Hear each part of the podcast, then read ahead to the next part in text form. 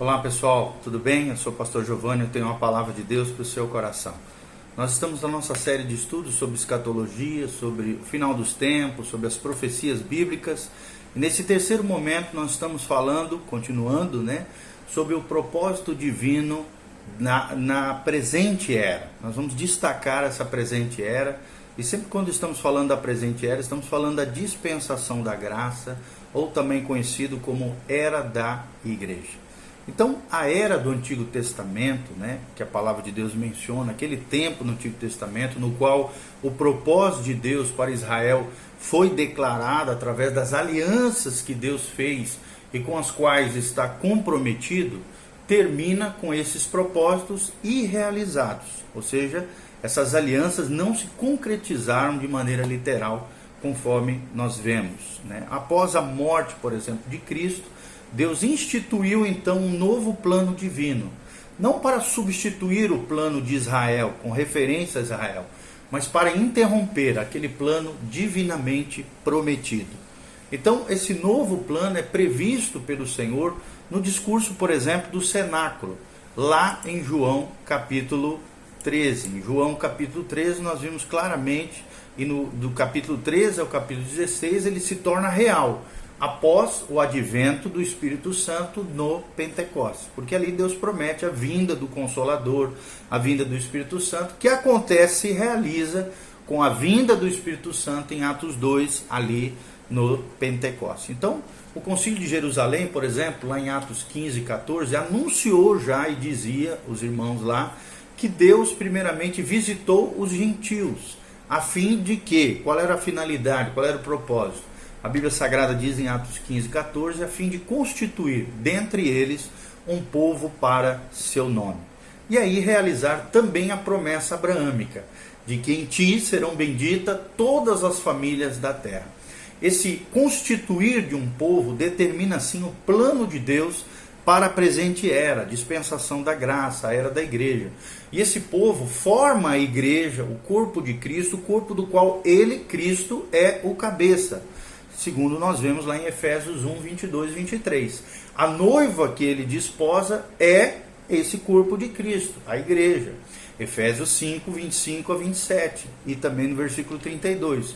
O ramo do qual ele, Cristo, é a videira, é a igreja, conforme nós vemos lá em João 15, 1.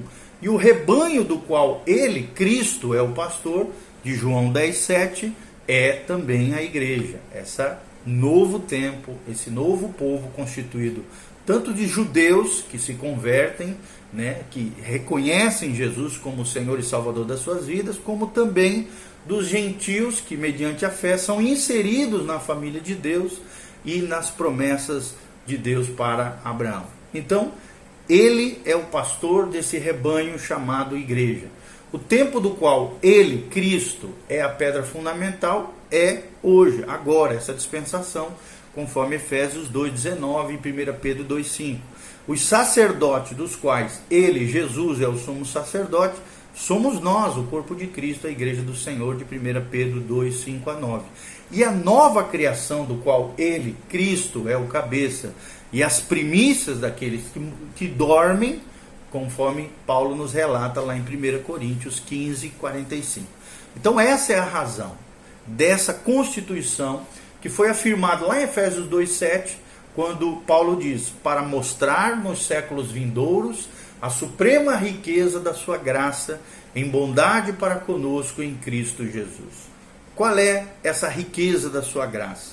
É a conversão, um novo povo formado de judeus que se convertem a Cristo, mas também de gentios que estavam fora dessas alianças divinas e que através da graça de Deus, da bondade de Deus para conosco, através de Cristo Jesus, são inseridos então nesse povo de Deus, na família de Deus. Então, esse propósito divino da constituição da igreja né, é muito demonstrado é, com relação a, a, ao entendimento da graça de Deus e da fluidez dessa graça através de todos os povos. Schaeffer, né, Schaeffer um grande teólogo norte-americano, ele dizia, disse o seguinte: Havia em Deus algo que nenhum ser criado jamais vira. Eles viram a sua glória, a sua majestade, a sua sabedoria, seu poder, mas nenhum anjo ou homem jamais vira a sua graça. Outros atributos podem ser alvo de uma variedade de demonstrações, mas a manifestação da graça é restrita ao que Deus pode fazer por aqueles entre os homens que, apesar de merecerem seus julgamentos, são objetos dessa graça bendita do Senhor Jesus. Como todo outro atributo ou capacidade de Deus, deve ter exercício e exibição perfeitos para sua própria satisfação.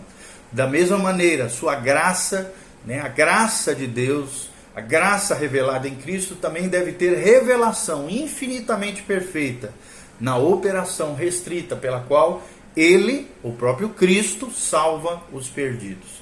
Então, dizer que um pecador é salvo pela graça é declarar com base na morte de um substituto, Jesus, em resposta à fé nesse Salvador, Jesus também, que Deus realizou obra tão perfeita na sua plenitude e tão livre da cooperação de outros seres que é uma demonstração completa e totalmente satisfatória da sua graça sobre nós. Uma afirmação também desse tipo pode ser feita tão facilmente quanto as palavras formam uma frase. Mas quem na terra ou no céu é capaz de compreender a infinidade, a infinidade de tal salvação efetivada e efetuada por Deus? Então, essa demonstração, diz Schaeffer, devemos acrescentar, terá diante disso sua excelência demonstrada na vida de cada indivíduo, salvo dessa maneira. Podemos deduzir que somente uma pessoa de toda a família humana, se ela fosse escolhida para a honra suprema de expor eternamente de, diante de todos os seres viventes a infinidade da graça soberana, a salvação dessa única pessoa não seria diferente da salvação de qualquer pessoa da multidão inumerável de todas as famílias, tribos, povos que são salvos pela graça de Deus mediante Jesus de Nazaré. Schaeffer, na sua obra Teologia Sistemática, né, no terceiro tomo, página 228 a 229. Então, parece-nos, né, através desse relato de Schaeffer, que na presente era, nessa era da igreja, dispensação da graça, Deus está cumprindo o plano pela qual a sua infinita graça, lá de Efésios 1, será demonstrada perfeitamente por toda a eternidade. Os homens vão ver as riquezas insondáveis da sua infinita graça, da sua bondade, para conosco, conforme nos relata Paulo. Só por isso teríamos que estar adorando, louvando a Deus por todo o tempo, em todo lugar, exaltando o seu santo nome, por essa graça bendita que nos salvou. Qual é o caráter da presente era, da dispensação da graça, da era da igreja? É, o, é, é, é a seguinte informação que nós queremos pensar. A presente era, que começa com a rejeição do Messias lá por Israel, Aí se abre um parêntese profético, a era da igreja, dispensação da graça, até a recepção vindoura do Messias, aí sim por Israel, na segunda vinda, no segundo advento de Cristo, é vista nesse parêntese profético como é, um grande mistério de Deus. Paulo deixa isso muito claro quando ele escreve o seguinte, lá em Colossenses 1, 24 a 27. Agora me regozijo nos meus sofrimentos por vós, diz Paulo e preencho o que resta das aflições de Cristo na minha carne, a favor do seu corpo, que é a igreja, da qual me tornei ministro de acordo com a dispensação da parte de Deus que me foi confiada a vosso favor, para dar pleno cumprimento à palavra de Deus, o mistério que estiver oculto dos séculos e das gerações, agora todavia se manifestou aos seus santos, as quais Deus quis dar a conhecer qual seja a riqueza da glória desse mistério entre os gentios, isto é, Cristo em vós, a esperança da glória. Olha que coisa linda esse final. Cristo em vós, a esperança da glória de Deus. Como é que vai se manifestar a glória, a graça, a esperança da glória de Deus? Somente com Cristo revelado através de nós, a igreja de Deus, o povo de Deus é o que nos relata Paulo em Colossenses 1, 24 a 27. Então, nessa passagem, Paulo chama de mistério, né, o termo aqui é mistério, o plano de vida desenvolvido para a igreja, algo que não foi revelado anteriormente, ou seja, no Antigo Testamento, até a rejeição de Cristo por parte dos judeus. Por isso, ele era desconhecido, mas agora foi revelado por Deus através das Escrituras.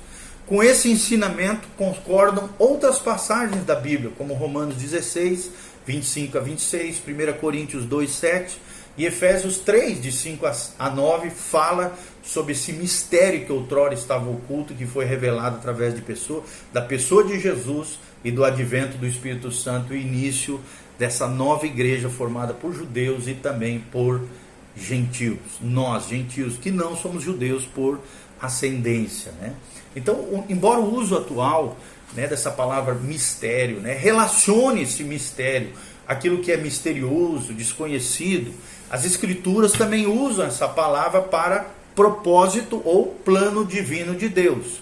Conhecido por Deus, é claro, desde a eternidade, e por ele foi criado, estabelecido, forjado, mas que não poderia ser e nem seria conhecido se não fosse revelado por Deus através das Escrituras e desconhecido em outras eras mas agora conhecido pela revelação especial de Deus, que é a palavra de Deus, as, as sagradas escrituras. Então, esses mistérios são segredos sagrados que até então, né, conforme relata Paulo, eram desconhecidos pelos homens, pela humanidade. Mas a partir de agora são conhecidos por meio da revelação de Deus, a Bíblia Sagrada. Então, nos 27 empregos da palavra mistério no Novo Testamento, com exceção em 1 Coríntios 2,7, em que se prefere né, um texto alternativo marginal em vez de mistério, podemos observar que a verdade apresentada como mistério é uma verdade singular relacionada à presente era, à dispensação da graça, à era da igreja. Então, esses mistérios compreendem a revelação dada a respeito da presente era, que suplementa a revelação do Antigo Testamento. Comentando Paulo lá em, em é, Efésios 3,5, o teólogo Schaeffer, um teólogo americano, descreve o seguinte: preste atenção no que eu vou falar, no que dizia Schaeffer na sua obra é, Teologia Sistemática, é, página 75 a 6. Ele diz assim: nenhuma definição melhor de mistério do Novo Testamento será encontrada que aquela demonstrada nesse contexto. Mistério no Novo Testamento é uma verdade que até então, outrora, estava escondida ou oculta em Deus, conforme nós vemos no versículo 9 de Efésios 3, mas que agora foi revelada a nós. Então, a soma total dos mistérios representa todo esse corpo de verdades acrescentado no Novo Testamento que até então estava oculto no Antigo Testamento. O mistério do Novo Testamento deve, porém, ser diferenciado do mistério das seitas da Babilônia, do, dos templos de Roma, cujos segredos foram selados e mantidos como um castigo de morte, pois o mistério do Novo Testamento, quando foi revelado a nós, foi declarado aos confins da terra de maneira desvelada, revelado pelas Escrituras, está restrito apenas às limitações do homem natural que não enxerga as coisas de Deus, a não ser que ele nasça de novo e seja iluminado pelo Espírito Santo de Deus, conforme Paulo relata em 1 Coríntios 2, 14. Então a existência dessa presente era, que interromperia o plano de Deus estabelecido com Israel, era um mistério. É o que Jesus fala, né? É o que nós vemos lá em Mateus 13, 11. O fato de Israel ser cegado para que os gentios entrassem em um relacionamento com Deus era um mistério, que Paulo fala em Romanos 11, 25. A formulação da igreja, formada por judeus e agora gentios, em um corpo só, em uma só igreja, em um só povo de Deus, era um mistério, conforme relata Efésios 3, de 3 a 9, Colossenses 1, 26, 27, Efésios 1, 9 e Romanos 16, 25. Todo esse plano de Deus que resulta em salvação foi chamado de mistério, conforme Paulo relata em 1 Coríntios 2, 7. A relação de Cristo com os homens na redenção foi chamado também de mistério, lá em Colossenses 2:2 e Colossenses 4:3. A própria encarnação do Cristo o Logos de Deus, a palavra encarnada, também é chamado de mistério por Paulo em 1 Timóteo 3,16. Não quanto ao fato, mas quanto ao seu cumprimento, como nós lemos no primeiro vídeo que nós ministramos aqui, sobre a plenitude dos tempos. Jesus veio na plenitude dos tempos, debaixo da lei, de uma virgem, a Virgem Maria, na plenitude, no tempo exato, no tempo preciso de Deus.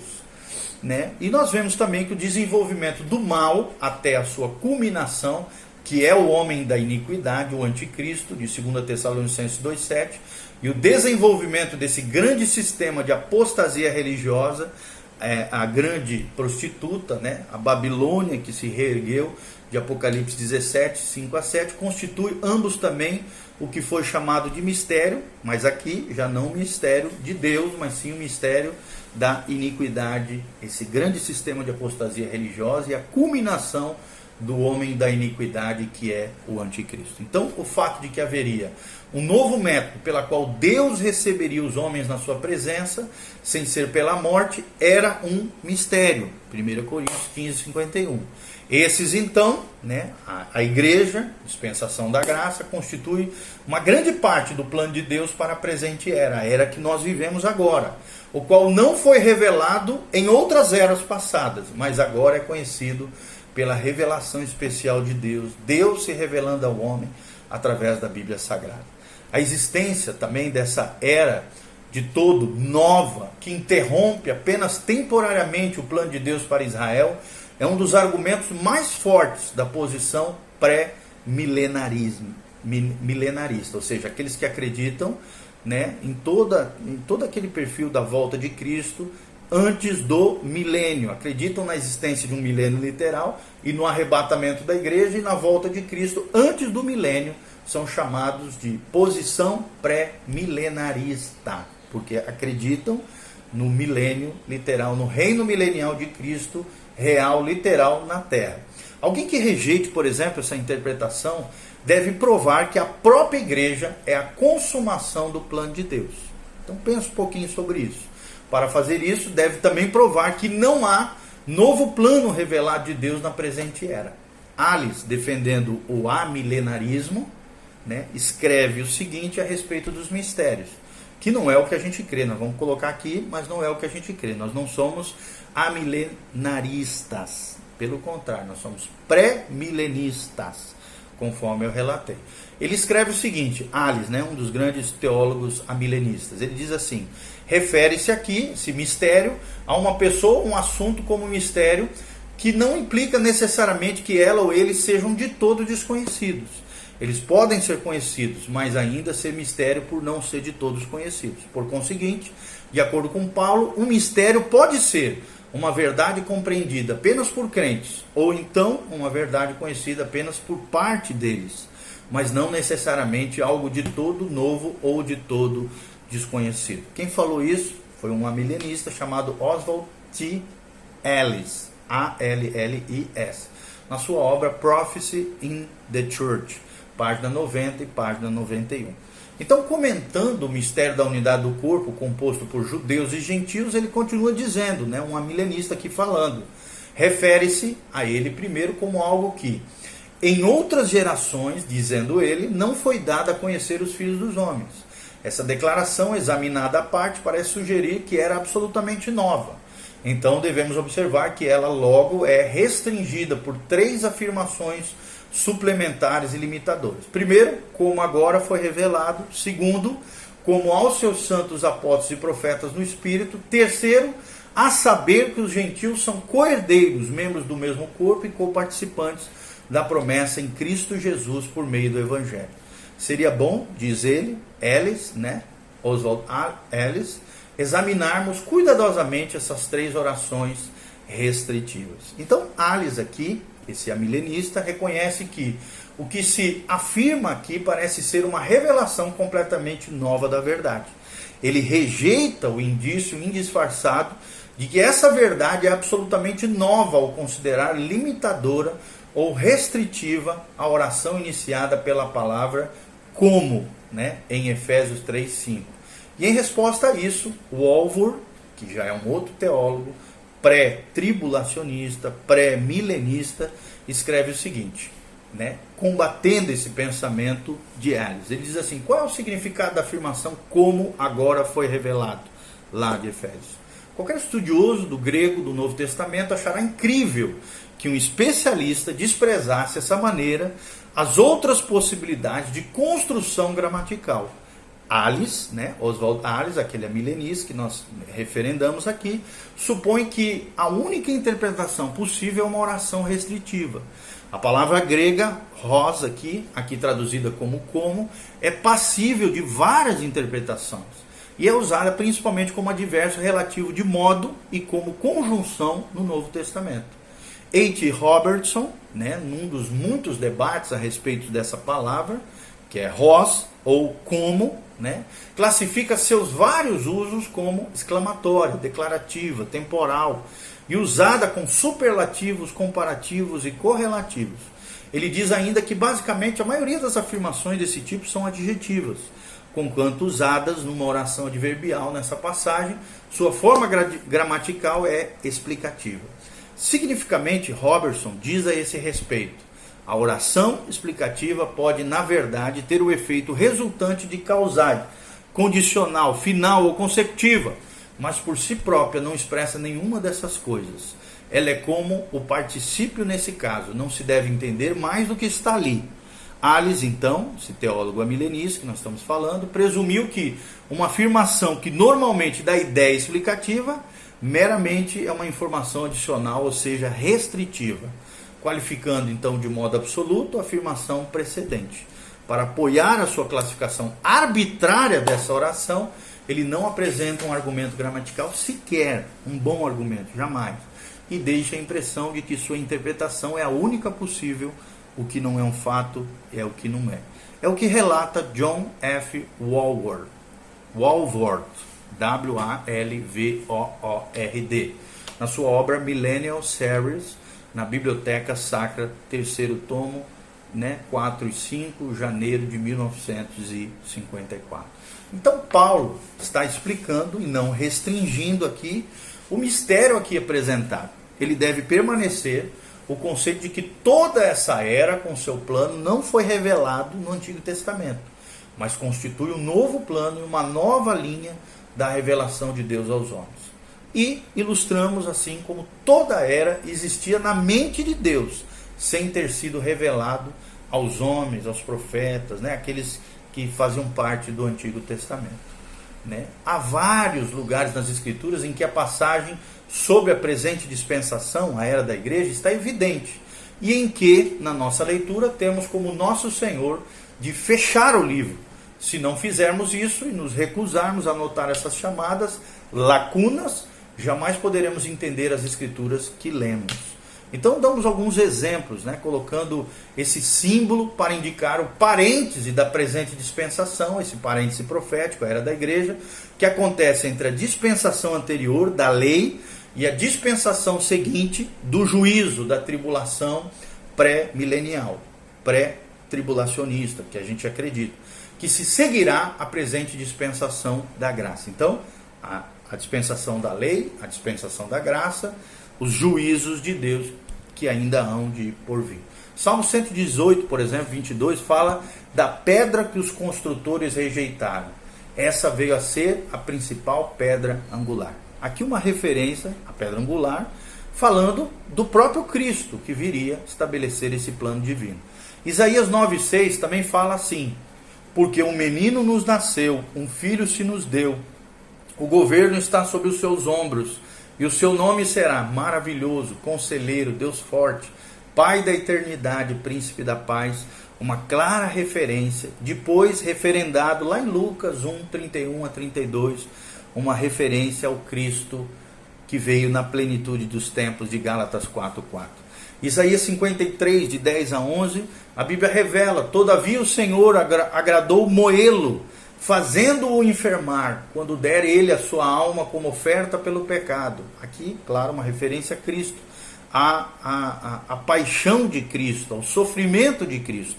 Mas no final, Isaías termina, no versículo 11: Ele verá a sua posteridade, prolongará os seus dias, e a vontade do Senhor prosperará nas suas mãos, e ele verá o fruto do seu penoso trabalho, do trabalho da sua alma, e ficará satisfeito.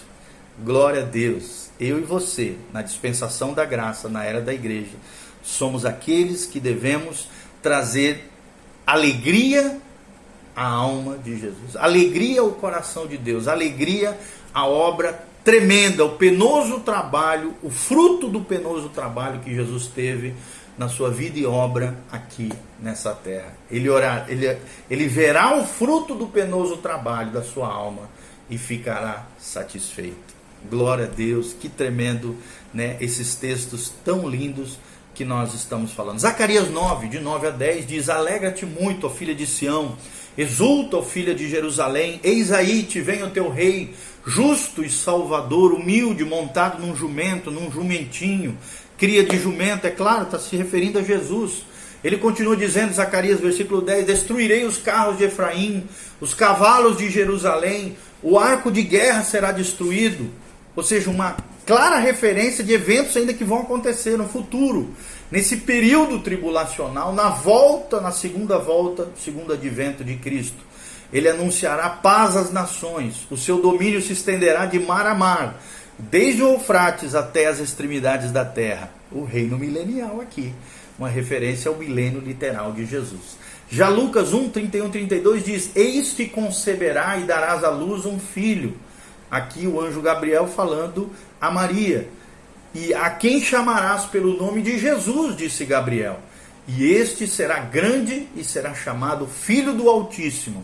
E Deus, o Senhor, lhe dará o trono de Davi, seu pai, uma clara referência daquilo que ainda há de acontecer no milênio, o reino milenial de Cristo se cumprindo aqui a aliança abraâmica, a aliança palestínica, que é a aliança da terra, Israel, e a aliança davídica, que é essa promessa que nós vemos saindo da boca do anjo Gabriel. E eis que o Senhor lhe dará o trono de Davi, seu pai, porque Jesus, nós sabemos, é o leão da tribo de Judá, vem da linhagem de Davi. Ok? Nós vemos essa citação toda no, numa obra linda de Bullinger, E.W. Bullinger e Dutch, né?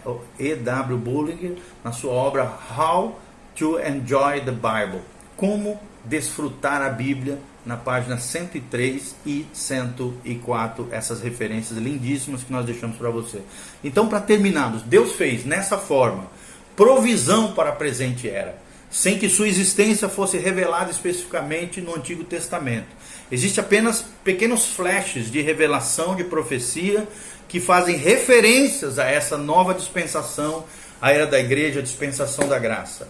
Pember né, afirma como propriedade, com propriedade, o relacionamento de Deus com os tempos. Ele diz assim: os tempos da igreja não são exatamente parte da quinta dispensação, mas um parêntese profético a ela anexada por causa da perversidade, da dureza de coração dos judeus. Um período então foi inserido nesse tempo profético, desconhecido pela profecia do Antigo Testamento, pelos homens do Antigo Testamento, mas foi separado pela preparação de um povo celestial, não terreno, um povo agora, a igreja do Senhor, formado de judeus que se convertem a Cristo e dos gentios que entregam suas vidas e seus corações ao Senhor. Aqui está na linda obra The Great Prophecies, página 231, de G. H. Pember, ou G. H. Pember, As Grandes Profecias The Great Prophecies. Essa obra linda de G. H. Pember, um dos grandes eruditos da palavra de Deus, teólogo reconhecido dentro da história da igreja. Ok? Então, no próximo vídeo, nós vamos falar sobre o decurso da presente era. Temos mais para falar sobre o, o Deus que se revela através dos tempos, através das eras, através das dispensações. Beijo, um abraço para o pastor Giovanni, que a graça e a paz de Deus venha sobre você. Continue conosco, aprendendo mais sobre escatologia, sobre profecia, sobre a doutrina das últimas coisas, do final dos tempos, daquilo que ainda há de acontecer e que está acontecendo nos nossos dias. Maranata vem, Senhor Jesus. Prepara-te para encontrares com Deus. Jesus está voltando Prepara o seu coração. Maranata vem, Senhor Jesus. Dê um joinha, dê um like aí, aperta no sininho, siga o nosso canal e siga o nosso Instagram, arroba PRGIO, Gil, PR Gil.